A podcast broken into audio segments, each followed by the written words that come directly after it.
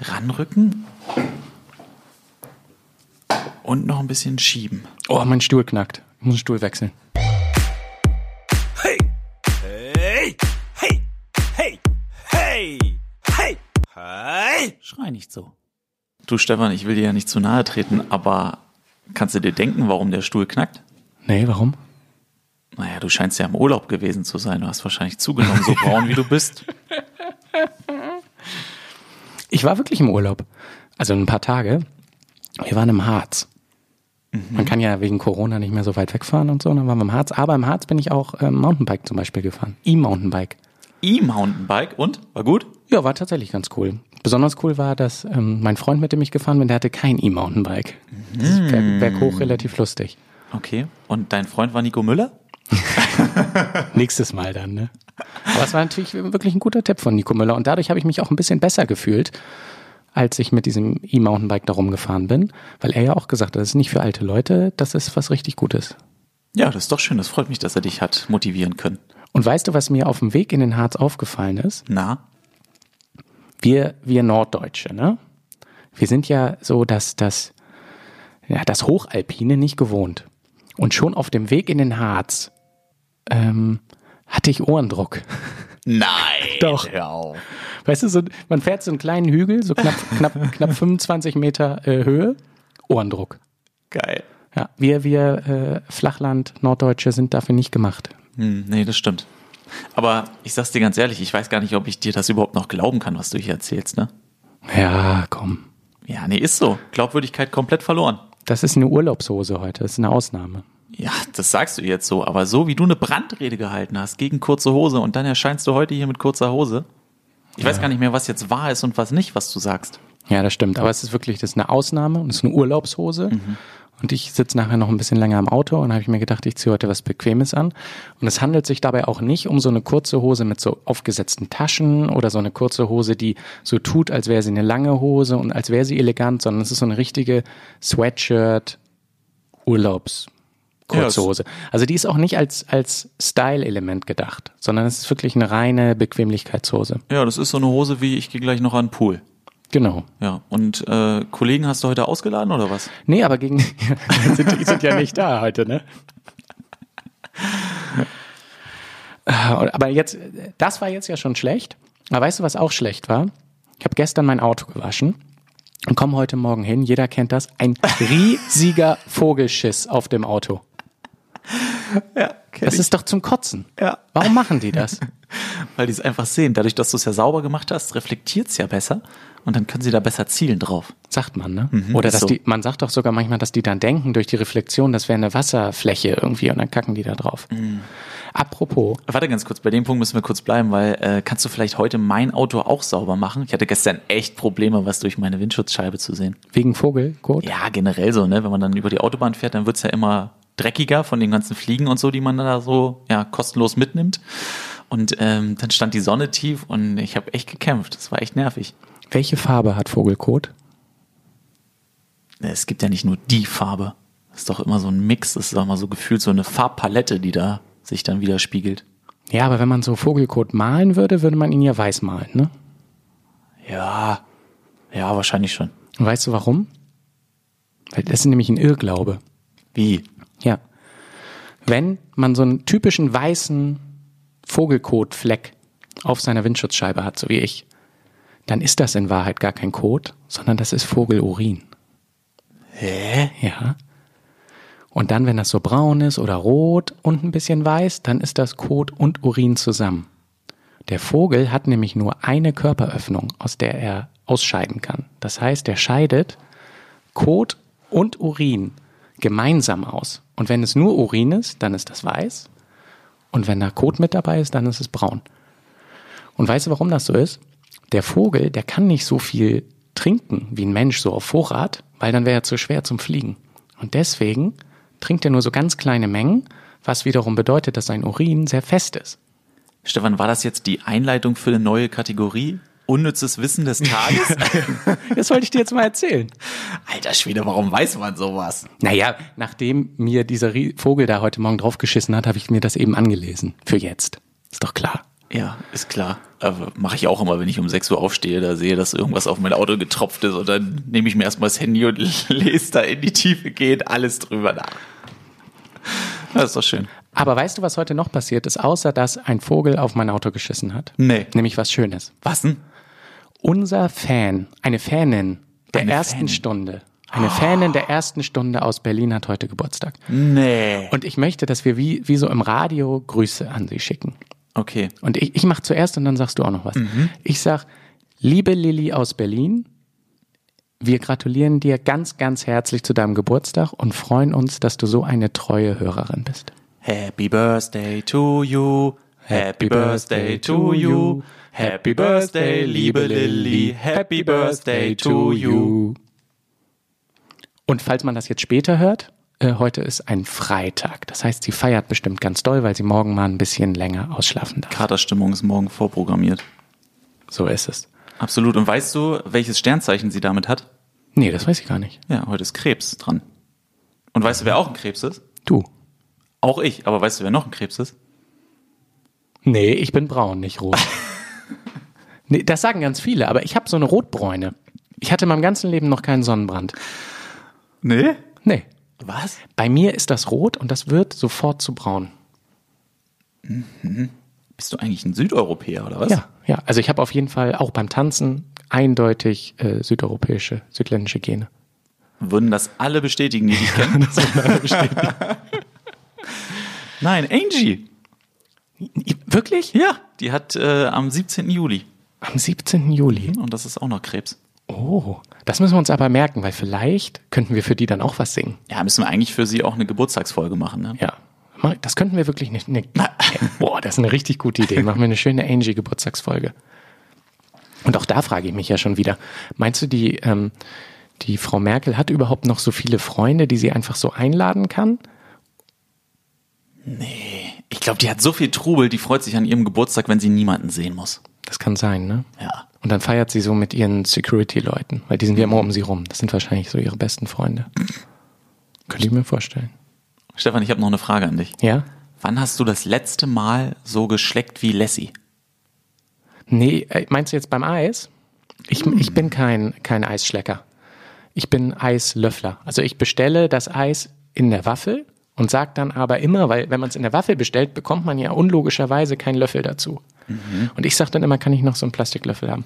Und dann esse ich das mit dem Löffel aus der Waffel. Okay, also erstmal bist du eine Umweltsau.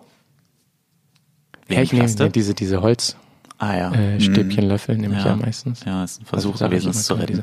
Ja, Ja, aber es ist tatsächlich beim Eis. Ich habe letztens nämlich natürlich wieder mal ein Eis gegessen. Ne? Und, ähm, Mhm. hast du deinen Nachbar getroffen? Nein. War also schon mal ein guter Weg. Und äh, ja, dann hat meine Frau gesagt, ja, äh, ich habe genug Geld dabei, darfst dir auch zwei Kugeln nehmen. Ja, also natürlich war die Freude erstmal groß, aber als ich dann die beiden auf dem Eis hatte und die Sonne schien, es war super warm, ja, ja dann war das Desaster schon erkennbar. Also so. ich musste so Gas geben, ich war richtig fertig danach. Also als das Eis quasi aufgegessen war, da war ich voll, da war ich komplett leer, ähm, weil es mega anstrengend gewesen ist, dass man da dann irgendwie die ganze Zeit rumschlabbert, damit es nicht alles runtertropft beziehungsweise auf einem landet. Ich finde ja, wenn man mehr als eine Kugel Eis bestellt, dann gibt es eine Regel, die jeder Eis in die Waffelmacher, der hinter dem Tresen steht, einhalten muss. Und die ist, die erstgenannte Sorte muss auch nach unten. Ich krieg die Krise. Wenn ich sag Schokolade und Zitrone und er macht erst Zitrone in die Waffel und dann Schokolade, das ist eine Katastrophe. Ich sage es doch mit Absicht in dieser Reihenfolge, weil ich in der Reihenfolge das auch essen möchte. Weil ich mir überlege, ich nehme erst die Schokolade und danach möchte ich die erfrischende Zitrone essen. Und wenn er das andersrum reinmacht, als ich es sage, dann zerstört er den kompletten Genuss. Aber du hast jetzt gerade gesagt, du willst erst die Schokolade essen und dann die Zitrone. Aber meinst du, Beispiel. Schokolade soll als erstes? Wenn ich sage, ja, logisch, weil es, weil es doch gestapelt ist, Gary. Es ist doch die Waffel. Na, aber dann packt du er ja die Scho- Zitrone zuerst. Jetzt in dem Beispiel doch nur. Ach so. Okay. Also, wenn ich sage, erst Zitrone, also wenn ich sage, ich möchte Zitrone und Schokolade, dann soll er auch erst die Zitrone reinpacken ja, und dann okay, die aber gerade Schokolade. hast du es andersrum gesagt. Oh deswegen. Gott. Ja, zu, Ja. ich höre ja nur zu. ja, ich spule gleich mal zurück und dann wollen wir mal sehen, Ja, das ist okay. gesagt hat. Aber, äh, also, Ich bin hundertprozentig bei dir. Ich dachte auch, dass das im Grundgesetz so verankert ist. Ja, ne? Das ist ganz, ganz wichtig. Aber einige verstehen das nicht und die machen das dann so, wie sie wollen. Dann würde ich an deiner Stelle mal die Eisdiele wechseln, weil bei meiner ist das natürlich so. Okay. Die hören nämlich auch zu. Man ist ja, es gibt ganz viele Leute, die so eine, ähm, ja, die quasi ihre Eisdiele haben, so wie ihre, ihre Kneipe. Ja, Oder so. ist aber auch einfach so. Es gibt zu große Unterschiede. Gibt Bei es, meiner ne? weiß ich, ah, okay, Preis-Leistungs-Verhältnis ist super, das ist eine Monsterkugel, das Eis schmeckt immer geil. Selbst wenn ich mal, ja, den, den, den Tag erwische, wo ich eine andere Sorte mal probieren möchte. Normalerweise hat man ja immer so zwei, drei Sorten, wo man safe ist, die nimmt man und dann ist gut. Aber selbst wenn ich da mal was Neues ausprobiere, bin ich eigentlich nie enttäuscht. Okay. Ja, ich bin, doch, ich mag auch so mal so neuere Sorten, aber so die ganz neuen, die mag ich nicht. Also wo ich zum Beispiel kein Freund davon bin, ist, wenn da so Kräuter oder so eingemixt sind. Das ist jetzt ja so neu. Nee, das mag ich auch nicht. Mag ich nicht so. Du, aber wir haben ja noch äh, unsere Kategorie und so beim Blick hier auf die Zeit sollten wir damit mal starten und wir schauen mal, was der Axel heute für uns vorbereitet hat. Ein Axel fragt. Meine Meldung des Tages stammt aus dem Hamburger Abendblatt. Kreuzfahrtkapitän Boris Becker ist in Hamburg gestrandet. Boris Becker, Kapitän der Aida Perla, wäre jetzt lieber mit Gästen und Crew auf den Weltmeeren unterwegs. Doch nun liegt er mit seinem Schiff in Cruise Terminal Steinwerder. Becker, der aus einer alteingesessenen Blankeneser Kapitäns- und Lotsenfamilie stammt, fügt hinzu: Danke an Hamburg für die Gastfreundschaft. Wir fühlen uns hier gut aufgehoben. Nun meine Frage. Wie viele Kinder hat der Tennisstar Boris Becker? Und eine Zusatzfrage, welchem Schauspieler sieht der Kapitän Boris Becker zum Verwechseln ähnlich? Ist das geil. Ich habe die ganze Zeit gedacht, dass es wirklich um Bobbele geht und dass dann da irgendwie noch so ein kleiner Schmuder am Ende kommt. Blanke, also er, wie viele Kinder hat Boris Becker? So, das, das kriegen wir auf jeden Fall raus. Das ist ja hier die, ähm, Zwei die das drei? Besen, Besenkammerkind. Ja, Eins. Dann die zwei von ähm, Barbara Becker. da waren zwei. Und drei. Und hat er jetzt aktuell eins? Nee, Ich glaube, der hat drei Kinder, oder? Ja, deswegen hätte ich jetzt zwei oder drei gesagt. Genau. Drei Kinder hat er. Okay, drei Sagen Kinder. wir schon mal drei. Und die Zusatzfrage, wem, wem sieht der Kapitän, welchem Schauspieler sieht der Kapitän zum Verwechseln ähnlich? Ich, ich habe tatsächlich direkt, ich weiß nicht warum, an Till Schweiger gedacht. Weil er auch aus Hamburg ist und so, ne? Mhm. Das würde irgendwie so ein bisschen passen. Du sagst, der sieht aus wie Till Schweiger. Ich, Oder Florian Silbereisen. Wegen Traumschiff und so. auch keine schlechte Idee. Ich glaube, dass der aussieht wie Götz George. Weil so stelle ich, ja, aber so stelle ich mir einen Kapitän vor. So ein bisschen schroff und schrullig. Ein bisschen schroff und schrullig. Gut, das äh, klären wir wie immer ähm, am Ende des Podcasts, was da die Auflösung ist. Und Gary, jetzt ist Zeit, ähm, unseren, unsere Gästin anzukündigen. Boah, stark von dir. Gästin. Und das Besondere ist, dass sie, anders als die letzten zwei Gäste, nicht vor Ort ist. Das heißt, wir werden wieder anrufen und dann ist vielleicht auch wieder die Zeit, Garys Lieblingsfrage, äh, Garys Lieblingsfrage zu stellen. Aber äh, Gary, wer, wen rufen wir gleich an? Oh, ich freue mich richtig auf unsere heutige Gästin. Ähm, sicherlich vielen ein Begriff aufgrund der Tatsache, dass sie den Fußballspruch des Jahres 2019 geliefert hat. Ich bin Profi, ich stelle nach Schwanzlänge auf. Ähm, damit so ein bisschen die Herzen der ja, Medienwelt im Sturm erobert. Imke Wibbenhorst. Seit kurzer Zeit ist sie Cheftrainerin der Sportfreunde Lotte in der Regionalliga. Und mit ihr werden wir jetzt ein bisschen über ihre Arbeit sprechen und natürlich auch über Medien. Rufen wir mal an. Herzlich willkommen, Imke Wibbenhorst, bei unserem Schrei nicht so Podcast. Schön, dass du dir Zeit genommen hast. Ja, sehr gerne. Ich freue mich auch. Imke, ich fange standardmäßig immer mit meiner ersten Frage an, dahingehend, wo erwischen wir dich gerade? In welchen Räumlichkeiten sitzt du? Was sieht man, wenn man jetzt bei dir mit reinblicken könnte? Oh, ich glaube, äh, vier Taktiktafeln sind um mich rum. Ein großer Bildschirm. Ja, ich bin im Büro in Lotte. Vier Taktiktafeln, warum braucht man denn so viele? Ich dachte, die Trainer haben immer eine. Ja, wir haben eine portable, eine, die an der Wand hängt, eine kleinere, die an der Wand hängt und wir haben auch hier so eine kleine auf dem Tisch liegen. Ähm, ja, also man schiebt schon häufiger mal was hin und her. Imke, wenn ich jetzt als Spieler zu dir ins äh, Büro zitiert werde, ist das dann was Gutes oder was Schlechtes? Was erwartet mich da? Boah, immer gut, weil ich glaube, wenn die Jungs wissen, dass äh, Kritik was Gutes ist, dann empfinden die das auch immer als was Positives, wenn die zu mir kommen dürfen. Und so bauen wir es auch gerade auf. Junge Spieler, die sehr wissbegierig sind und äh, Bock haben, was zu lernen. Du musst jetzt ja sagen, dass das immer gut ist, ne? das stimmt. Aber trotzdem, ähm, man hört ja das ganz häufig immer, dieses Spieler entwickeln und ich führe viele Einzelgespräche. Ähm, was genau wird denn in solchen Gesprächen besprochen? Also wie, die, wie ein Ball angenommen wird, das können ja auch die jungen Spieler wahrscheinlich schon.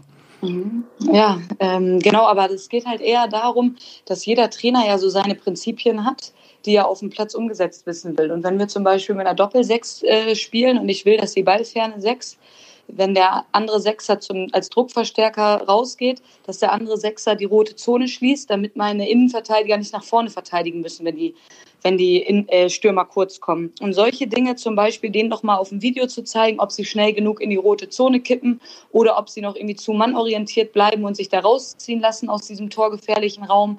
Und solche Dinge dann noch mal individuell anzu, also, zu zeigen im, im Video. Deswegen haben wir ja auch einen riesen Fernseher bei uns im Büro, den ich äh, ja so ansteuern kann, sodass man da auch alle gut drauf gucken kann und dass wir da wirklich ähm, ja, gemeinsam arbeiten an den Dingen, die für unser Spiel wichtig sind und die wichtig sind, dass die Jungs halt bessere Aktionen haben. Das klingt ja dann schon so nach klassischer Lehrertätigkeit. ja, genau. Also äh, auch mein, mein Beruf, den ich äh, ja eigentlich gelernt habe, nämlich äh, Lehrerin am Gymnasium, also den ich ja, studiert habe, Sport Bio, das äh, passt schon alles sehr gut zusammen. Ne? Da hat man ein bisschen Pädagogik, gerade so didaktisch und methodisch, wie vermittle ich Inhalte. Und ich glaube, gerade da ist es super wichtig, dass die Jungs die Szenen auch sehen. Ne? Ich glaube, es gibt unterschiedliche Kanäle, auf die man die Jungs ansprechen kann. Einmal müssen sie es vielleicht sehen auf dem Platz, sie müssen mal darüber gesprochen haben, aber ganz wichtig, sie müssen sich auch mal in dieser Perspektive von außen sehen. Und darum glaube ich, ist es immer gut, dass wenn man mehrere Zugänge zu diesen Spielern einfach wählt. Ich wollte gerade so ganz flapsig sagen, nachdem nach deiner Einleitung ist mir klar, äh, bei mir äh, hat es auf dem Weg zum Fußballprofi nicht nur an Talent, sondern scheinbar auch an Intellekt gefehlt. Aber um es, um, um, um daraus eine Frage zu formulieren, du hast es ja gerade schon ähm, so ein bisschen angedeutet, aber man muss ja mit unterschiedlichen Spielern wahrscheinlich auch ganz unterschiedlich über äh, das eigentlich Gleiche sprechen. Ja, genau. Äh, ich glaube, das ist auch die Kunst, die man als Trainer haben muss. Ne? Ob es jetzt bei äh, kritischen Dingen ist oder auch einfach nur, wenn man Inhalte vermitteln will.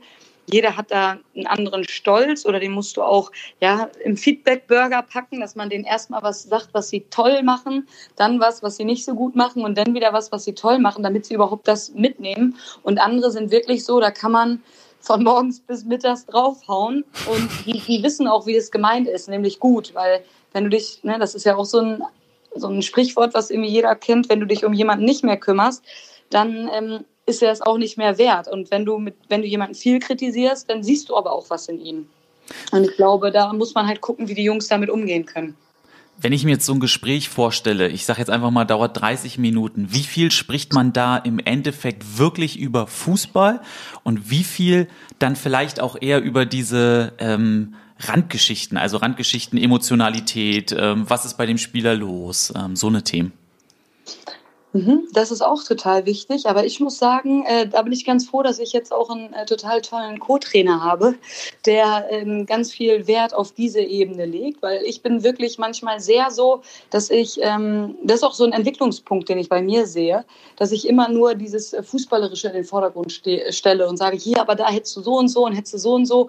Und dann sagt Andy, ja, aber geht's dir denn sonst auch gut? Und also so, er ist schon wirklich der Typ, der das auch viel in so einem Gespräch mit reinbringt, weil ich es sowieso immer gut empfinde, wenn man nicht zu zweit redet, weil dann nimmt man so ein Gespräch auch immer noch anders wahr und kann da nicht so gut drüber reden. Darum rede ich dann auch immer gerne mit, mit Co-Trainer oder ja, ja, zusammen über Dinge. Und ich glaube, da ergänzen wir uns ganz gut, weil genau das, was du gerade gesagt hast, diese menschliche Ebene ja eigentlich viel wichtiger ist. Jeder weiß, wenn er sich wohlfühlt, wenn er ja, darum probieren wir hier so eine Art Familienmentalität eigentlich auch herzustellen, dass jeder gerne kommt und so auch an sein Leistungsoptimum rankommt. Und da gehört natürlich dann auch dieser Smalltalk zu und zu wissen, was ist denn überhaupt bei dem Spieler los? Warum kommt das denn vielleicht nicht so an oder konnte er das in dem Spiel nicht so umsetzen? Also diese Beobachterverzerrung, die man häufig hat, ne? Der Klassiker ist ja eigentlich auch, äh, es kommt ein neuer Spieler und gerade so als Fan sagt man dann immer, naja, der muss sich jetzt erstmal ein halbes Jahr eingewöhnen. Gleichzeitig denkt man ja aber, naja, Fußball spielen kann er ja. Was bedeutet eingewöhnen? Reden wir da über, über, über Taktik oder ist es doch ähm, tatsächlich das, das, das soziale Eingewöhnen? Mhm. Genau, ich glaube, auch da gibt es Unterschiede. Ich meine, wenn wir jetzt wir haben jetzt, glaube ich, neun, äh, sechs Spieler, äh, die sind noch 19 Jahre. Und dann haben wir welche, die leben zu Hause, die kommen jetzt von der Osnabrücker Jugend. Und da ist es dann anders. Ne? Die, kommen, die bleiben in ihrem Umfeld. Die, ähm, die Ernährung ist zum Beispiel da ein wichtiges Thema. Die wissen, wie sie sich ernähren müssen, weil die Mutter halt da noch kocht und die Sachen da bereit hat und solche Dinge. Aber wenn wir jetzt davon sprechen, dass wir jetzt einen ganz jungen Spieler, auch der ist jetzt vor ein paar Tagen 20 geworden, aus Lüneburg ähm, holen, der jetzt hierher zieht und das erste Mal dann alleine lebt und dann sich auch um Wäsche zu kümmern hat und solche ganzen Sachen auch noch auf dem, auf dem Schirm haben muss, dann ist das natürlich, ähm, ja, kommt, kommen bei ihm viele Sachen zusammen, so, ne? Und auch Eingewöhnung. Jeder Trainer verlangt andere Dinge von den Spielern. Ne? Auch jetzt ein Sechser, den wir aus der Regionalliga Nord geholt haben, der hatte dann nur die Aufgabe, wirklich äh, die Räume zu schließen vor den Innenverteidigern. Der war im, im Spielaufbau fast nicht integriert. Das haben die zwei Achter gemacht. Wenn wir jetzt aber mit einer Doppelsechs spielen, dann hat er ganz andere Aufgaben, auch noch in, der, in einem Offensivbereich. Und so ist es natürlich von Trainer zu Trainer unterschiedlich, was auf der Position verlangt wird, von System zu System unterschiedlich, was da von jemandem verlangt wird. Und natürlich müssen auch die Spieler untereinander eine Abstimmung finden, ne? Kommandos äh, klar abstecken oder auch wissen, was für Stärken und Schwächen der andere hat, um dann vielleicht schon notfalls sichern zu können. Und ich glaube, das ist auch wieder sehr mannigfältig, wo wir wirklich, äh, ja, wo man auch wieder ein gutes Händchen braucht. Woran liegt es denn jetzt, dass er vielleicht nicht so ankommt oder so schnell ankommt, wie wir uns das wünschen würden? Wie läuft so ein Gespräch eigentlich ab? Ich, also wie muss ich mir das generell vorstellen? Fährst du dann da zu dem Stadion, guckst dir den Spieler an, sprichst dann direkt mit dem, machst mit dem Termin oder wie funktioniert das? Ja, also jetzt gerade zur Corona-Zeit war es natürlich schwierig. Ja? Und da haben wir ganz viele Videos gesichtet. Ne? Ich hatte verschiedene Zugänge, auch von Freunden vom Fußballlehrer, die gesagt haben, hier, du kannst meinen Zugang noch verwenden und da, sodass ich wirklich es geschafft habe, aus jeder Regionalliga äh, vernünftige Zugangsdaten zu haben und auch aus der dritten Liga. Und so konnte ich natürlich äh, ja per Videomaterial sehr gut scouten. Und erstmal guckt man dann schon so, okay, welcher Spielertyp könnte generell interessant sein, was hört man so, wer ist auf dem Markt, wer sucht was, guckt sich dann aber auch generell mal transfermarkt.de an, wer hat ein interessantes Profil und guckt sich dann Spieler an. Und ähm, ja, dann, dann äh, kommt halt der nächste Schritt, dass man sagt, okay, der, der ist echt interessant. Und dann sprechen wir mit Beratern oder Spielern okay, äh, wäre das generell auch für den Jungen vorstellbar, hat er Interesse und wenn da dann auch wirklich das Interesse signalisiert wird, dass das eine, eine gute Option wäre, vielleicht für den Jungen nach Lotte zu kommen, dann äh, fangen wir an und schneiden wirklich noch Videoszenen zu dem Jungen, wo wir sagen, okay, das und das sehen wir als große Stärke von ihm, das und das wollen wir noch mit ihm verbessern. Genau das wollen wir von ihm in unserem System, in unserer Grundordnung. Das andere wollen wir eher nicht sehen. Und dann muss man natürlich auch mit den Jungs darüber sprechen, weil häufig haben wir das jetzt zum Beispiel bei Mittelstürmern gesehen, dass sie immer das Zentrum halten. Und äh, wir würden halt es gerne ein bisschen flexibler spielen, dass wenn einer den Flügel räumt, dass er über den Flügel ausweicht, weil Innenverteidiger halt ungern das Zentrum verlassen und so die einfach immer wieder vor Probleme zu stellen und Räume zu kreieren. Und das sind zum Beispiel Dinge, die sieht man denn vielleicht im Spiel und denkt man, oh, das macht der aber gar nicht. Und dann spricht man mit dem Jungen und dann sagt er, ja, meine Aufgabe war es lediglich, mit Rücken zum Spiel Bälle zu sichern, abzulegen und immer im Zentrum zu bleiben. Und ne, deswegen hat er dann wahrscheinlich auch wenig Tore gemacht in der dritten Liga und hätte mal, hätte er häufiger den Weg hinter die Kette gesucht und wäre dort auch angespielt worden, hätte er wahrscheinlich auch viel häufiger getroffen. Und das sind so Dinge, die sieht man dann vielleicht nicht bei so einem Transfermarktprofil, aber die sieht man dann, wenn man sich die Spiele anguckt und dann darüber in eine Diskussion, also Diskussion geht. Und deswegen ist das halt ganz wichtig, finde ich, dass man sich mit so einem Spieler ja wirklich äh, detailliert beschäftigt, bevor man den verpflichtet, um dann auch zu wissen, ob der in das reinpasst, wie man sich das vorstellt. Und dann ist es jetzt häufig so gewesen, gerade zu Corona, dass wir mit den Spielern, die jetzt vielleicht wirklich aus Bayern oder so kamen, mit denen man mal gesprochen hat, mit Zoom-Konferenzen gearbeitet hat, wo man dann ja auch den Bildschirm teilen konnte und so die Szenen zeigen konnte oder auch generell, wie meine Trainingswoche aussehen soll hier in Lotte, ne, was, was, unser, was unser Spielsystem generell. Also ein bisschen wie, ähm, eine, wie eine kleine Bewerbung, oder? Also du, du wirbst dann richtig. Ja, genau, genau. Ich werbe dafür. Ich werbe für das, was wir hier vorhaben. Ich werbe aber auch dafür, dass ich dem Spieler halt aufzeige, wo ich ihn entwickeln will, was ich sehe. Und äh, häufig bekomme ich aber auch immer die Rückmeldung von Jungs, ja, stimmt, genau, das wurde mir schon häufiger gesagt. Ich weiß, daran muss ich arbeiten und so. Und deswegen, also bislang lief es ganz gut mit den Jungs, mit denen wir da gesprochen haben. Und in einigen Fällen, wenn es jetzt nicht so weit weg war, ich bin zum Beispiel jetzt schon nach Magdeburg gefahren, habe dann da einen Jungen im Café getroffen oder nach Lüneburg und ein paar Jungs, die hier in der Nähe wohnen, die auch diese Gegebenheiten in Lotte nicht kennen. Wie ist der Aktivierungsraum aufgebaut, der kleine Fitnessraum? Wie ist hier der, das kleine Stadion, die, der Trainingsplatz? Die kommen dann auch mal hierhin, um sich das alles mal anzugucken. Wie sehr nerven dich eigentlich Gespräche mit Beratern? Ähm, also von bis, ne? Also da ist eine, eine riesen Bandbreite. Also einige, da freue ich mich richtig und da weiß ich auch, dass sie es ähm, ja, also gut mit einem meinen und dass sie einem tolle Vorschläge geben, wo man wirklich mal nachgehen sollte. Und bei einigen, die sind wirklich krass und die sind wirklich auch, äh, glaube ich, sehr falsch und denen geht's halt nicht um darum, einen passenden Spieler nach Lotte zu bringen oder für den Jungen die passende Station zu finden, sondern denen geht's darum, ja, wo gibt's die höchste Provision? So. Also deswegen, man darf die nicht über einen Kamm scheren. Und ähm, ich glaube, das wissen auch die Berater selber, dass es da schwarze Schafe gibt und dass es auch die Guten gibt. Und so muss man das immer wieder neu bewerten. Und äh, generell ist es schon irgendwie ein Riesenmarkt und überall, wo Geld ist, da sind natürlich viele Leute unterwegs. Aber wenn man ihn gut nutzt, diesen Beratermarkt und da vielleicht auch die richtigen Kontakte knüpft, dann sind sie schon wichtig, weil man merkt, dass sie einem natürlich dann auch, sie haben Einfluss auf die Spieler. Und ob der Spieler letztendlich zu uns kommt, ist dann halt auch davon entscheidend, ob der Berater sagt, jo, mach das, ich habe da auch ein gutes Gefühl. Und wenn er sagt, nee, ich würde da überhaupt nicht hingehen, dann ähm, hast du natürlich auch schlechte Chancen bei den Jungs. Von daher, egal wie ich sie sehe, sie sind wichtig. Muss man sich da manchmal dann auch verstellen? Oh, das ist nicht so meine Stärke. also ich glaube, die Berater merken sehr gut, ähm, mit wem ich gut kann und mit wem auch nicht, weil, ja genau, ich, ich bin, äh, ich glaube, schon authentisch. Ja, aber das ist doch auch eine, eine, eine positive Eigenschaft, oder? Also äh, auch wenn man das dann vielleicht äh, eher mal was sagt, was einem jetzt äh, dann negativ ausgelegt werden kann, aber Authentizität ist ja dann auch gerade einer Mannschaft gegenüber wahrscheinlich sehr wichtig. Ja, genau. In der Mannschaft ist das sehr wichtig, aber wer das Business Fußball kennt, der weiß, dass dort halt auch viel ähm, ja, gepokert werden muss und dass man da häufig äh, böse Miene, nee, wie heißt das nochmal? Gute Miene, nee, zu bösem Spiel. Gute Miene muss. zum bösen Spiel. Sprichwörter ist Ja. auch nicht meins. Nee, Sprichwörter kann ich auch, verhaue ich auch gerne mal.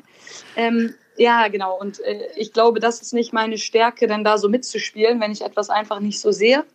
Dann sehe ich es halt nicht so und dann kann ich auch nicht, nur weil ich dem Berater da ähm, ja, Honig um den Mund schmieren muss, äh, kann ich denn da nicht äh, still sein und das so hinnehmen. Und deswegen ähm, wäre das schon nicht schlecht, gerade in diesem Bereich vielleicht ja, mehr spielen zu können. Aber ich glaube, gerade im Umgang mit einer Mannschaft, wo ja wirklich auch Vertrauen wachsen muss und wo, wo die Jungs sich halt wünschen, dass man fair sie behandelt und Ehrlichkeit, ähm, ist das, glaube ich, dann eher eine Stärke, ja. Was sagst du zu Jürgen Klopp eigentlich? Ja, äh, total cool. Ich würde, also ich habe jetzt ja bei Julian äh, hospitieren dürfen. Nagelsmann? Genau, Fußballlehrers. Und äh, ich muss sagen, das fand ich total beeindruckend, wie ähm, detailliert er wirklich ähm, coacht und wie detailliert er auch den, den nächsten Gegner seziert und so. Das war, war wirklich beeindruckend und das äh, entspricht auch dem, wie ich halt arbeite, schon sehr im Detail. Aber äh, gleichzeitig bin ich halt auch, ähm, er ist auch emotional, aber gleichzeitig lege ich vielleicht noch ein bisschen mehr Wert auf Bindung zu den Spielern, so dass die Spieler für einen durchs Feuer gehen. Und ich glaube, dass da äh, Jürgen Klopp einfach der Trainer ist, der es wirklich schafft, ähm, die Jungs wirklich zu catchen. Und ja, deswegen hätte ich super gerne noch mal bei ihm äh, hospitiert, aber hatte bislang noch nicht die Möglichkeit dazu. Ich würde ja gerne mal bei Jürgen Klopp, aber eigentlich auch bei ganz vielen anderen Trainern mal in der Halbzeitpause dabei sein. Weil ich finde es ganz interessant, die Überlegung, was kann man in diesen 15 Minuten überhaupt noch ändern? Was kann man da ansprechen? Und viel wichtiger, wie viel Feuer kann man entfachen und wie oft kann man das überhaupt machen, bis die Mannschaft dann sagt, naja, äh, jetzt schreit sie wieder äh, zehn Minuten, äh, das kennen wir schon. Ja, genau. Ich glaube, es ist wichtig, dass man gerade bei Ansprachen, ob jetzt vorm Spiel oder auch in der Halbzeit, dass man äh, variiert, dass es nichts Monotones wird, wo die Jungs immer sagen, jo, kenne ich äh, und ist wieder dieselbe Leier. Und so äh, probiere ich auch bei meinen Ansprachen oder auch bei meinen Halbzeitansprachen immer wieder einen neuen Aufhänger zu finden. Ähm, als Beispiel war ich äh, vor dem Spiel, da habe ich noch die Frauen in der zweiten Bundesliga trainiert, war ich beim Bäcker. Und dann saß da so ein älterer Mann und der sagte dann zu mir, ah, Imke, ach so, du frühstückst auch noch schön vorm Spiel und so. Und dann sagt er, ich komme gleich auch zum Stadion und ich freue mich, deine Mädels zu sehen, weil egal was, die geben immer alles und kämpfen immer bis sie umkippen so ne und dann bin ich halt in die Kabine und habe das halt als Aufhänger genommen und habe halt gesagt Mädels und heute es ist nicht so entscheidend, wie es letztendlich ausgeht, oder, sondern entscheidend ist, dass die, dass die Zuschauer genau das sehen, was sie sehen wollen und was wir denen immer bieten, nämlich kämpfen bis zum Schluss und alles dafür zu geben, zu siegen und nie aufzugeben. Und dann sind das immer so kleine Sachen, die man vielleicht mal reinwirft. Und an anderen Tagen kann es vielleicht auch mal sein, dass man eine ehemalige Mitspielerin dort in der Mannschaft hat, die man nicht abkonnte oder der Trainer oder sowas als Aufhänger nimmt. Mhm. Es gibt halt immer verschiedene Aufhänger die es halt nie monoton wirken lassen. Und gleichzeitig, glaube ich, auch muss man mit Emotionalität haushalten.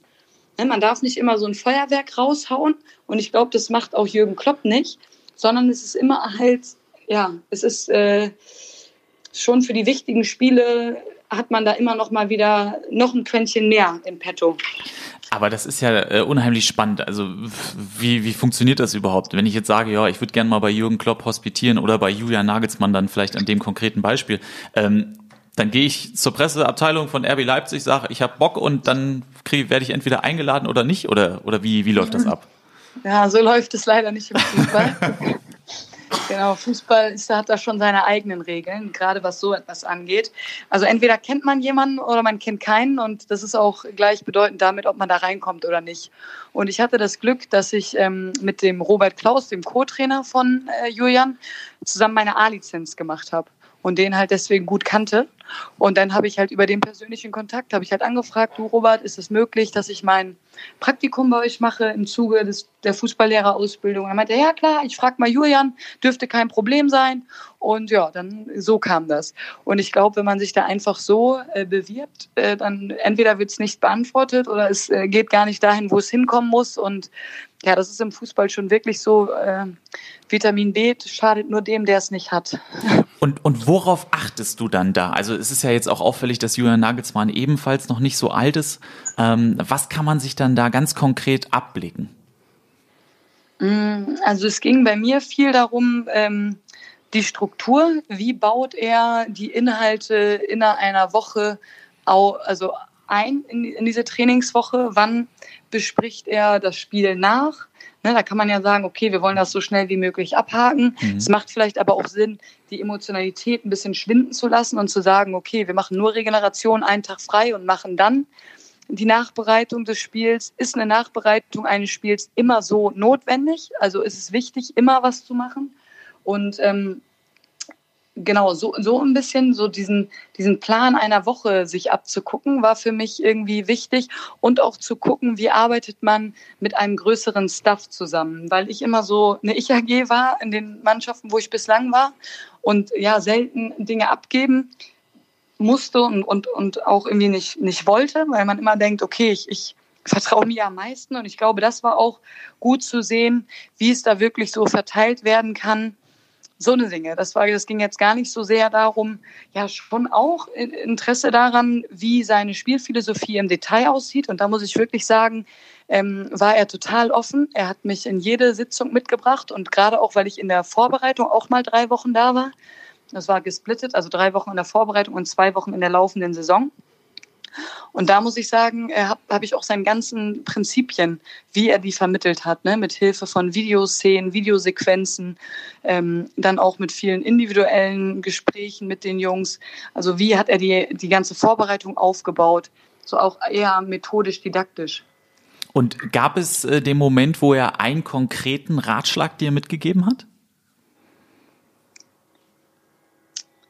Ja, konkret war es, glaube ich, echt immer, äh, dass, wenn wir mal gesprochen hatten, dass er meinte, ja, nee, bleib so, wie du bist, so, ne? Probier nicht ein besserer Mann zu sein, sondern gerade so, wie du bist, bist du halt äh, super, ne? Also er war schon, also wir hatten uns schon auch echt gut verstanden und das war so das, was er meinte, ne? Dass ich nicht probieren muss, irgendwie, ja, ja, ein besserer Mann zu sein, einfach nur ich sein soll. Und das ist, dass ich schon da auf einem guten Weg bin. Also das war schon irgendwie ja ein Ratschlag, den ich schon häufiger gehört hatte, aber gerade von ihm auch gut annehmen konnte. Ich frage mich ja immer bei Julian Nagelsmann, äh, wie das bei den Spielern ankommt, weil der ja auch unheimlich schnell spricht. Ja, genau. Das waren zum Beispiel, genau, das waren zum Beispiel auch Dinge, wo ich gedacht habe für mich selber, weil selbst ich, die ja wirklich vom Fach ist. Ne? Und ich hatte dann wirklich in, während seinen Sitzungen die Prinzipien mitschreiben können und mhm. da auch, äh, ja, hat er auch gar kein Problem mit, weil er sich auch sicher ist, dass man es so nicht kopieren kann. Und ich war mir auch sicher, dass ich einige Sachen anders sehe und anders umsetzen würde, aber trotzdem schon auch Dinge mitnehmen konnte für mein Spiel. Aber dass ich da schon Probleme hatte, so äh, stehen zu schreiben, ist jetzt auch nicht meine Stärke. Und da muss man schon sagen, gerade bei vielen ausländischen Spielern, wo dann auch noch die Dolmetscher daneben sitzen und die Dolmetscher ja auch noch übersetzen müssen, was äh, Julian gesagt hat und Julian so schnell redet, dass man ja gerade diese Fachworte ja. ja. wirklich schwierig sind. Und da habe ich auch gedacht, dass ich glaube, dass nicht immer, also nicht immer, es ist schon zu viel gesagt, ich glaube, es kommt vielleicht 30 Prozent von dem, was er sagt, wirklich an, ist meine Meinung. Aber er sagt, das ist von ihm äh, gewollt, dass es eine bewusste Überforderung ist, dass die Jungs halt nie abschalten und dass man sie immer fordert. Und wenn ich jetzt aber aus lernpsychologischer Sicht das betrachte, ich jetzt gerade als Lehrerin, äh, kann es halt auch eben dazu führen, wenn sie sich immer überfordert fühlen und das meiste nicht verstehen, dass sie halt generell komplett zumachen und abschalten. Und darum hatte ich mir auch jetzt äh, im Laufe dieses Fußballlehrerlehrgangs zum Ziel gemacht, weil ich auch immer sehr, sehr viele Inhalte in einer Einheit und in einer Besprechung habe, wirklich zu reduzieren und die Kernaussagen äh, da sicherzustellen, dass die auch wirklich vermittelt werden. Das war zum Beispiel auch ein langer Lernprozess jetzt von mir, dass man sich nur fünf Prinzipien rausgreift und nicht am Ende der Einheit bei 38 Prinzipien steht. Ich frage mich sowieso, wenn man sich ähm, lange als Trainer auf äh, so ein Spiel vorbereitet und man hat den Gegner ähm, seziert im Vorfeld und hat eine klare taktische Marschrichtung vorgegeben. Und dann ist es ja letztendlich aber auch Fußball. Das heißt, der eine Spieler hält sich vielleicht nicht an taktische Vorgaben oder auch äh, der Zufall regiert und man verliert durch, durch unglückliche Umstände. Ähm, wie geht man dann im Nachgang vielleicht auch mit Zweifeln um?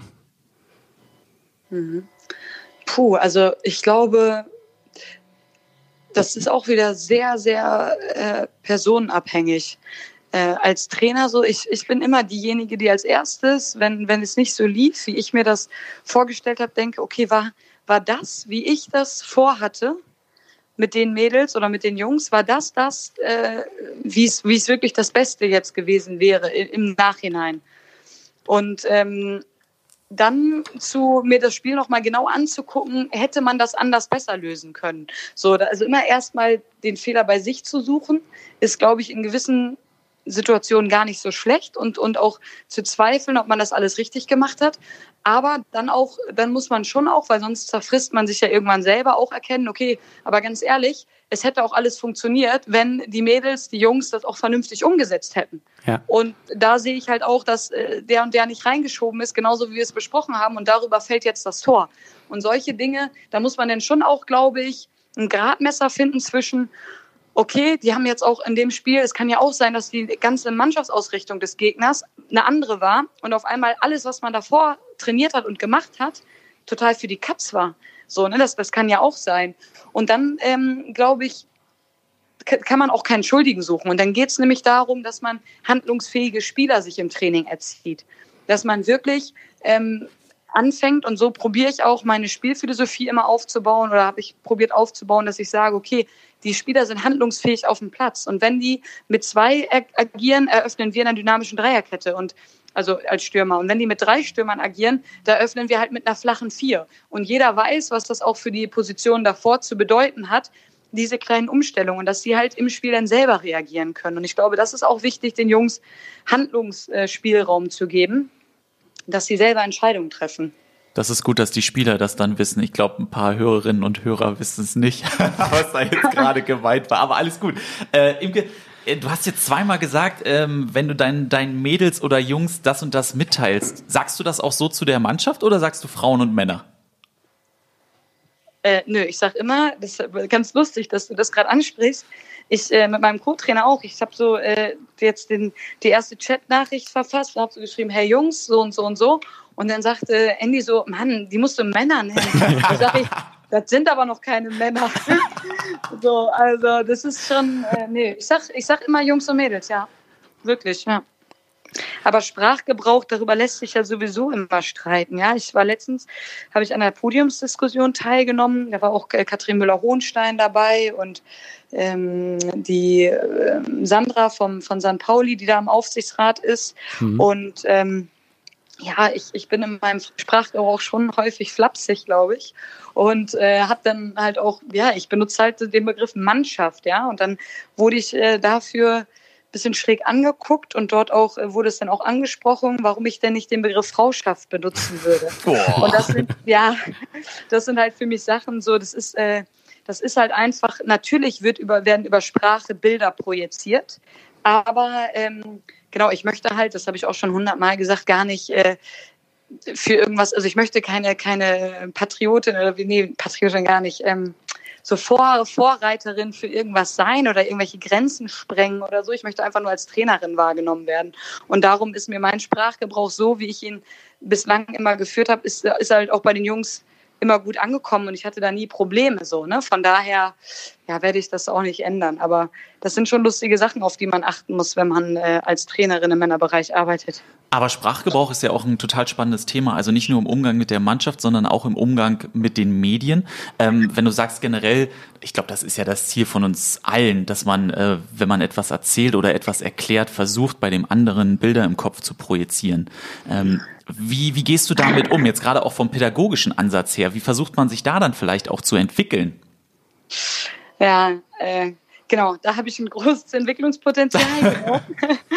äh, Bilder, ja. Ähm, ja, also bei mir ist wirklich so, ich, ich, äh, ich habe dann was im Kopf und dann muss das raus und dann muss ich das so sagen und danach denke ich, puh, hättest du vielleicht auch anders ausdrücken können, so, ne? Mhm. Ähm, genau, und dann wurde mir auch schon gesagt, ja, es ist gut, wenn du äh, eine Authentizität hast, aber vielleicht nicht ganz so doll. Und äh, ja, da, da. Hast du dadurch etwas für dich verändert in Interviews, wenn du in Interviews gehst? Ja, ich bin auf jeden Fall nicht mehr so. Ähm, am Anfang habe ich äh, halt jeden als meinen Freund gesehen, so auch in der in der Medienbranche so, ne, weil ich immer ja gut klar kam. Dann trinkt man halt einen netten Kaffee zusammen und dann redet man so und dann ähm, ja vertraut man vielleicht von Beginn an zu viel Wobei ich jetzt nicht so schlechte Erfahrungen gemacht habe, dass sie mir was Schlechtes wollten. Aber eigentlich einfach auch, dass einige wirklich darauf warten, dass ich halt ähm, ja irgendeinen Spruch wieder bringe oder irgendwas so sage, was sie denn da verwenden können, wo ich dann selber manchmal nicht nach so einem Interview schlecht fühle und immer denke, boah, habe ich das echt so und so ausgedrückt oder habe ich da wieder irgendwie einen Spruch reingebracht, reingehauen, so aus Versehen, sodass ich mich manchmal nach Interviews schlecht fühle und immer, also sonst habe ich mir die Interviews gar nicht durchgelesen, aber nachdem es halt ein paar Mal nicht so gut lief, habe ich mir die dann durchgelesen, um mal zu gucken, ob es überhaupt, ähm, ja, ob, ob, ob da irgendwas drinsteht, was vielleicht hätte so nicht stehen dürfen und hole mir dann jetzt auch immer Rückmeldungen ein von anderen. Ne, das ist mir jetzt ja gerade wieder passiert, da war ein Artikel in der Zeitung, ähm, ja, äh, Wimmenhorst will Grenzen sprengen. Das hat er dann da Reviersport als Aufhänger genommen, äh, weil mich jemand gefragt hat, ja, wo siehst du dich denn privat in fünf Jahren persönlich? Was sind deine Ziele persönlich? Und dann habe ich gesagt, ja, wäre schon ganz schön, Familie und Kinder und so. Und dann sagte so, ja, aber schwanger kannst du ja keine Trainerin sein. Dann sage ich, ja, schwanger, ne, ich bin ja nicht krank, ich bin ja einfach nur schwanger, warum könnte ich denn keine Trainerin sein? So. Aber das war jetzt überhaupt nicht. Und dann stand da halt, ne, Wippenhorst will Grenzen sprengen, schwanger an der an der Außenlinie. Aber das war überhaupt nicht so. Also das machen die dann halt schon so zu ihren Aufhängern, damit sie halt viele Klicks und viele Leser bekommen. Das kann ich halt auch aus deren Sicht sehr gut verstehen.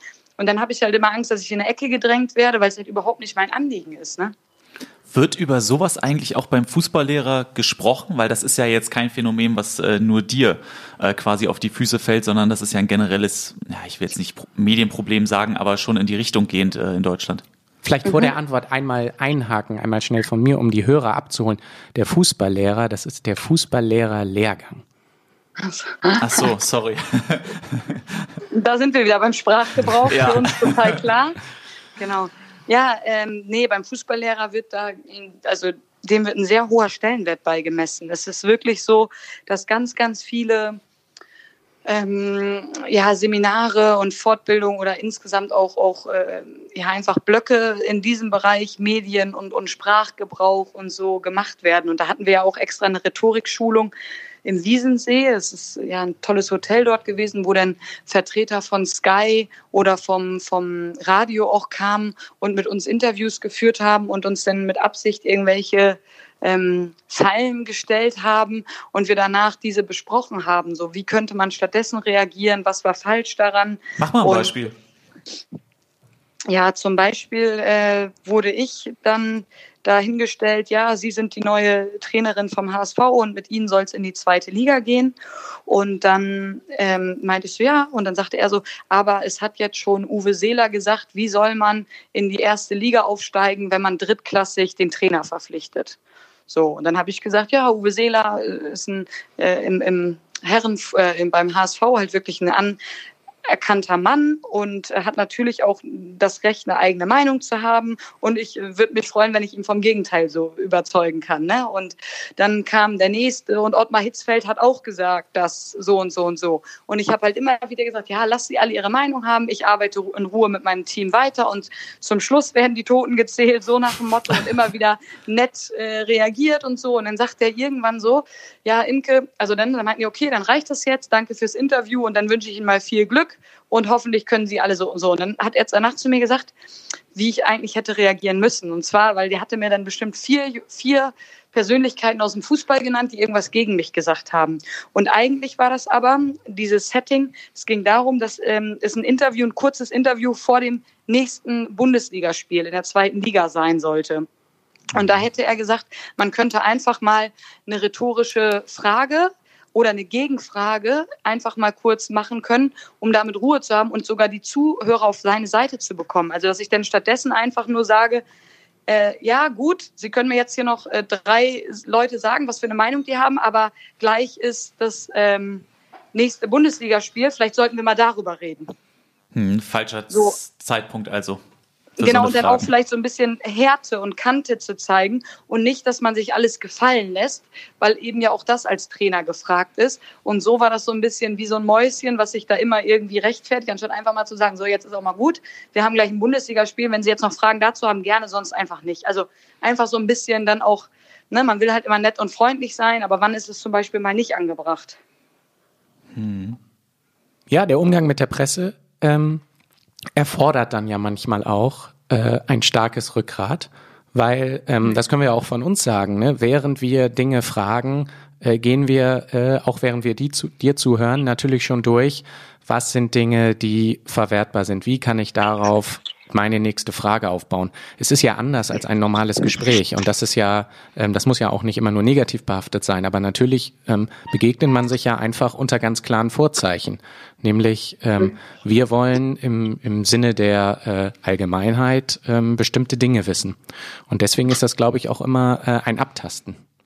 Ja, genau. Und auch das, was du gerade gesagt hast, ihr werdet ja auch perplex, wenn ich auf einmal so antworten würde. Ihr habt da ja so, einen- so einen kleinen Leitfaden schon im Kopf, ihr reagiert ja schon.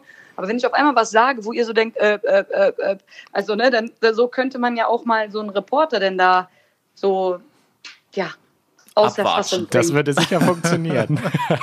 Also wenn gleich was kommt, ne, dann wisst ihr, dann habe ich das nochmal. Wir sind bereit für den Test. Ich habe mich äh, gerade tatsächlich, während du das so erzählt hast, auch mit dieser Rhetorikgeschichte erinnert gefühlt an ähm, unsere eine Folge, die wir mit Sebastian Kneißl geführt haben, der unter anderem bei Chelsea aktiv gewesen ist. Und der hatte damals beschrieben, das war das erste Jahr, als ähm, José Mourinho äh, Trainer dort wurde ähm, und aus, ähm, aus Portugal gekommen ist. Ähm, und dann hatte der erzählt, dass Mourinho sich so richtig einen Leitfaden auch gemacht hat dafür, wie er seine erste Ansprache abhalten möchte mit der Mannschaft. Machst du dir über sowas auch Gedanken? Gehst du das im Kopf auch vorher durch? Ja, genau. Ich, ich bin nicht so der Typ, der sich irgendwas aufschreibt, weil den Zettel, da gucke ich sowieso nicht drauf. Wenn ich rede, dann rede ich. Aber ähm, doch, ich habe immer so, äh, so Key-Punkte, so, wo, ich, wo ich weiß, ey, die müssen irgendwie kommen. Aber wie ich es dann nachher ausdrücke, ist sowieso immer ganz anders, als ich mir das denke. Von daher weiß ich aber ganz genau, was möchte ich transportieren. So diese Schlüsselbotschaften, die sind schon auch wichtig. Ne? Und auch wenn ich jetzt das erste Gespräch mit der neuen, neu formatierten Mannschaft jetzt in Lotte haben werde, weiß ich schon, dass ich ähm, ganz zu Beginn halt auch äh, Glaubenssätze da in diese Mannschaft bringen will, die mir halt einfach wichtig sind. Ne? Und dass die das direkt wissen und vom ersten Tag an auch spüren, dass ich das so lebe, dass mir solche Dinge halt wichtig sind, ne? wie respektvollen Umgang oder so. Aber das ist, das muss auch gar nicht so, so großartig äh, aufgebauscht werden, so, ne? Aber es muss halt von Beginn an mal gesagt werden und über die tägliche Handlung wird es ja einfach durch zur Performativität, wenn man es immer wieder wiederholt und wenn man mhm. auch so mhm. sich verhält, ne? Und das ist mir schon auch wichtig, dass das in den ersten Gesprächen zum Beispiel rüberkommt. Und da mache ich mir schon Gedanken, was ist da wichtig, weil einen ersten Eindruck zum Beispiel kann man nicht, ähm, kann man nicht, ja, wiederholen. Ja, bleibt haften, ne? Auf jeden Fall. Ja, und äh, genau. weil du gerade das auch gemeint hattest mit, äh, wenn du jetzt konfrontiert werden würdest mit solchen Aussagen von einem Uwe Seeler, von einem Ottmar Hitzfeld, die äh, tendenziell eher negativ behaftet sind, äh, dann stelle ich mal die Frage andersrum. Gab es denn schon von solchen Größen viel positiven Zuspruch in deine Richtung? Ja, doch, was man so hört. Also ich muss echt sagen, ich lese und höre ganz, ganz wenig so von, von Medien, aber wenn ich äh, doch eigentlich immer schon auch positiv bestärkend, was ich jetzt so generell gehört habe oder auch gerade wenn ich mit jemandem denn schon mal zusammengearbeitet habe oder Berührungspunkte hatte. Ne? Also es war schon, ja, ob jetzt Julian sich dann auch positiv geäußert hat oder Jungs, die mit mir zusammen im Fußballlehrer sind. Das hatte ich zum Beispiel Ole Werner, der jetzt ja Kiel 2 trainiert, hatte dann ja in einem Interview, wurde er irgendwie zu mir befragt und da hat er halt sich so total positiv geäußert, so, ne? Und ich habe es halt einfach nur gehört, weil ich in, in, gerade im Sportclub war und ähm, mir das dann da fortgespielt wurde. Und sowas, so eine Sachen, das, das freut einen dann halt schon. Ne? Aber doch ist eigentlich immer eher positiv. Ich hatte jetzt wenig Negatives. Vielleicht sind die Menschen falsch und sagen mir das Negative nicht. Aber ähm, ja, bislang echt immer sehr positives Feedback bekommen. Positiv wollen wir auch den Ausblick wagen. Wo soll es denn für dich mal hingehen? Boah, also das habe ich auch schon jetzt ein paar Mal gesagt. Ich glaube, gerade so im, im Profifußball und auch jetzt hier meine Station in Lotte ist ja auch so, dass hier ähm, unter professionellen Bedingungen gearbeitet wird. Also es ist das erste Mal jetzt nicht mehr nur nebenbei, neben meiner Lehrertätigkeit mache und einfach dieses Ticket, dass ich ähm, mein, mein Hobby zum Beruf machen kann, einfach für ein bisschen länger lösen kann. Ne? Ich möchte sehr gut arbeiten hier mit Lotte. Ich möchte da, dass die Jungs wirklich sich entwickeln. Ich, viele Jungs haben es ja schon von hier auch geschafft, den Sprung in die zweite oder dritte Liga zu gehen und auch äh, ja den Jungs da ein Sprungbrett zu sein, aber natürlich auch in Lotte wieder was aufzubauen. Ne? Jeder Verein, der in der dritten Liga war, möchte da glaube ich wieder hin. Und bislang war der Trainer, die Trainerposition ja häufig vakant hier und immer wieder schnelle Trainerwechsel und einfach ein bisschen ähm, Kontinuität hier reinzubringen. Das wäre einfach für mich, weil ich muss sagen, ich fühle mich in diesem Bereich sehr wohl, weil gerade in den höheren Bereichen, da, da habe ich ja auch mitbekommen, wie es bei RB Leipzig war, da hast du ja für alles, ne? Einer macht die Videoanalyse vom Gegner, einer macht die Nachbereitung der Videoanalyse zu deinem eigenen Spiel. Und ich muss sehr also echt sagen, dass ich schon gerne mich ganzheitlich mit allem beschäftige. Ne? Auch selber noch Videos gerne schaue und solche Dinge. Von daher in dieser ja, dritte Liga mal zu trainieren, wäre natürlich schon auch überragend, weil da wird es halt eben gerade aufgrund der Fernsehgelder noch professioneller. Das wären schon so meine Ziele, aber gerne auch in Lotte, weil ich mich hier jetzt mittlerweile nach diesen zwei Monaten schon sehr wohl fühle. Ja, ich hätte kein Problem damit, dich äh, dann zukünftig bei Magenta Sport auch begrüßen zu dürfen in, äh, in Liga 3. Und jetzt ähm, äh, muss ich tatsächlich einmal, Achtung, mögliche Falle, ähm, das Ganze nochmal auf eine andere Ebene führen. Ich habe mich gefragt, weil das jetzt ja nun mal noch nicht so von der Häufigkeit ähm, ja, tausendfach passiert ist. Äh, aus, aus den Resonanzen, die du bekommen hast, ähm, wie weit ist Fußball Deutschland, dass es vielleicht auch zukünftig im Herrenbereich für die Herrennationalmannschaft eine Trainerin geben kann? Puh. Also ich glaube, es ist immer so, wenn man die Erste ist oder wenn es immer so, ne, alles was hm. neu ist, wird ja immer erstmal belächelt, bekämpft und, und dann irgendwann so, früher haben Frauen nicht gearbeitet. Ja, auf einmal ist es ganz normal und die Jugend, die weiß gar nicht mehr, dass es so war. Also ich glaube, es ist immer am Anfang ist es ein Kampf und am Anfang ist es schwer Und äh, irgendwann ist es ganz normal. Und Angela Merkel ist auf unsere Spitze und das war vorher auch nicht denkbar, ne? Zu früheren Zeiten. Und ich glaube, dass der Wandel halt einfach nicht von jetzt auf gleich ist, da ist und dass immer jetzt gerade zu Beginn noch sehr, sehr viel geredet wird und dass man jetzt viel abbekommt. Aber warum Fußballexpertise und gerade so dieses methodisch-didaktische, wie man Sachen vermittelt oder eine Menschenführung, warum da Männer per se besser geeignet sein sollten als Frauen, ist mir rätselhaft. Und von daher glaube ich, ist es nur eine Frage der Zeit. Und ob Deutschland jetzt schon dafür bereit ist, weiß ich nicht, wage ich zu bezweifeln, weil es halt noch viele so altgesottene Herren gibt. Und ich meine, Frauenfußball oder insgesamt, dass Fußball sich auch für Frauen öffnet, ist ja auch jetzt noch nicht so lange hin, wenn man mal so zeitgeschichtlich denkt. Und ich glaube, dass es da noch sehr früh ist dafür, aber das ist in, in 200 Jahren oder was, wird sich darüber keiner mehr Gedanken machen. Mit dem Schmunzler formuliert, Yogi Löw kann also durchatmen. Stand jetzt noch, aber ich gebe alles. So, jetzt hast du dich schon warm plädoyiert. Ähm, und damit würde ich gerne unsere äh, Rubrik einleiten, die zwei Minuten Imke. Und ich würde dich bitten, dass du uns in den nächsten zwei Minuten, kann auch etwas kürzer oder länger sein, ein Thema deiner Wahl etwas näher bringst.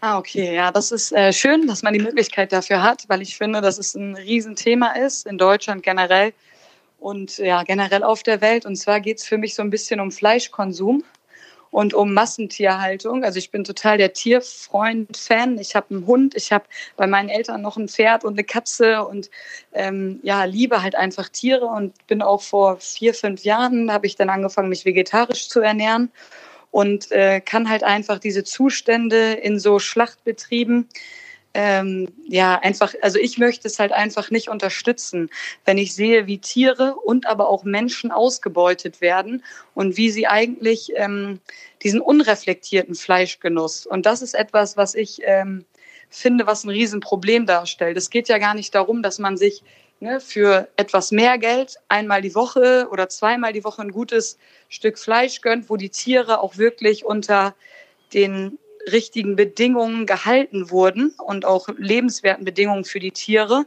sondern es geht darum, dass die Menschen morgens ihr Wurstbrot essen, mittags oder vormittags noch eine Salami zwischendrin, dann mittags essen die ihre zwei Schnitzel, am Nachmittag ein Mettbrötchen und am Abend haben sie wieder eine Gulaschpfanne oder so und sie machen sich überhaupt gar keine Gedanken, wo das Fleisch herkommt, wie das produziert wird. Und dann sind natürlich Medien und Bilder, die dann auch so glückliche Schweine abbilden, so Comic-Schweine, die lachen. Und wenn man mal die richtigen Bilder, so wie auf Zigarettenpackungen abbilden würde, wo halt eben wie die, wie die Zustände wirklich sind und wie die Tiere leiden und es sind so Kleinigkeiten, ne, dass man den, den, den Schweinen die, die, die Schwänze abknipst, weil die sonst auf so engen Haufen sich anfressen würden und dadurch das so sensibel wird, dass sie es nicht machen können. Das sind einfach Dinge, die müssen irgendwie in die Köpfe der Menschen, denen muss es bewusst sein und dann muss es eine bewusste Entscheidung von denen sein, dass sie sagen, ja, mir ist es scheißegal, so, dann kann ich es halt noch weniger verstehen, aber dann wäre es halt irgendwie so, sie wüssten, was sie da dann mit der Umwelt antun. Und es geht ja auch um Viehtransporte, wie viel da hin und her gekarrt wird, damit sie halt günstig in Polen zerlegt werden können, die Tiere. Und ob das alles, äh, ja, ob wir nicht unsere eigene Welt kaputt machen und wie wir halt auch generell mit Tieren und mit Lebewesen umgehen. Das wollte ich einfach mal zum Besten tun hier. Vielen, vielen Dank. Ein Wichtiges Thema. Bewegender Appell, dem wir auch äh, gar nichts mehr groß hinzufügen müssen. Und ähm, dann danken wir dir. Ja, ganz, ganz Dank herzlich für, die für deine Zeit, Zeit herzlichen Dank und für das die Worte und die super Einblicke. tolle Gespräch. Ja, sehr gerne. Es hat mir sehr viel Spaß gemacht mit euch. Das freut uns. Imke, alles Gute für die Zukunft, alles Gute Danke. privat, auch als, äh, als auch sportlich, so rum ist es richtig. Super, Dankeschön. Euch auch. Schönen Tag dir. Bis dann. Danke. Mach's gut, dann. ciao. Ciao. Hey! Hey! So, Gary, es ist Zeit für die Auflösung der Frage. Ähm, wie war es nochmal? Wie viele Kinder hat Boris Becker, Bobbele. Bobbele, und welchem, welchem Schauspieler sieht der Kapitän Boris Becker ähnlich? Bin ich richtig gespannt. Ja, und vor allen Dingen äh, ist es so, scheinbar kann ich hier einmal auf Aufnahme drücken und dann kriege ich wahrscheinlich die Antwort zur ersten Frage, weil hier liegt nämlich ein Zettel vor mir, Den hat der Axel geschrieben und da steht dran, Auflösung der zweiten Quizfrage hier, und dann ist da so ein Pfeil. Bitte noch nicht umdrehen. Habe ich auch noch nicht gemacht. Du bist mein Zeuge. Na, so, jetzt spielen wir erstmal die erste Antwort ab. Kleiner Tipp, er kommt aus Italien. Wir haben den Tipp uns nicht angehört. Wie viele Tipps gibt's denn normalerweise? Das gibt's ja gar nicht. Ja, super. Das ist, ja- aber das ist natürlich jetzt auch ein bisschen fehlerhaft von Axel. Absolut. Weil deshalb hätte dichter dran sein müssen. Ach so, ich glaube, er macht die Auflösung der ersten Quizfrage gar nicht. Das muss man selber raussuchen. Mit wie vielen Kindern? Ja. Ja, also das muss man jetzt selber raussuchen oder man muss Axel schreiben, dass das ein bisschen schwierig ist. Aber dann machen wir jetzt die Auflösung der zweiten Quizfrage. Bitte noch nicht umdrehen, jetzt ist es soweit.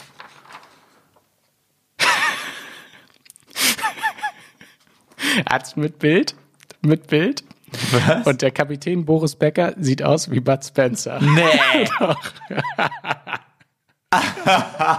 Ist ja überragend.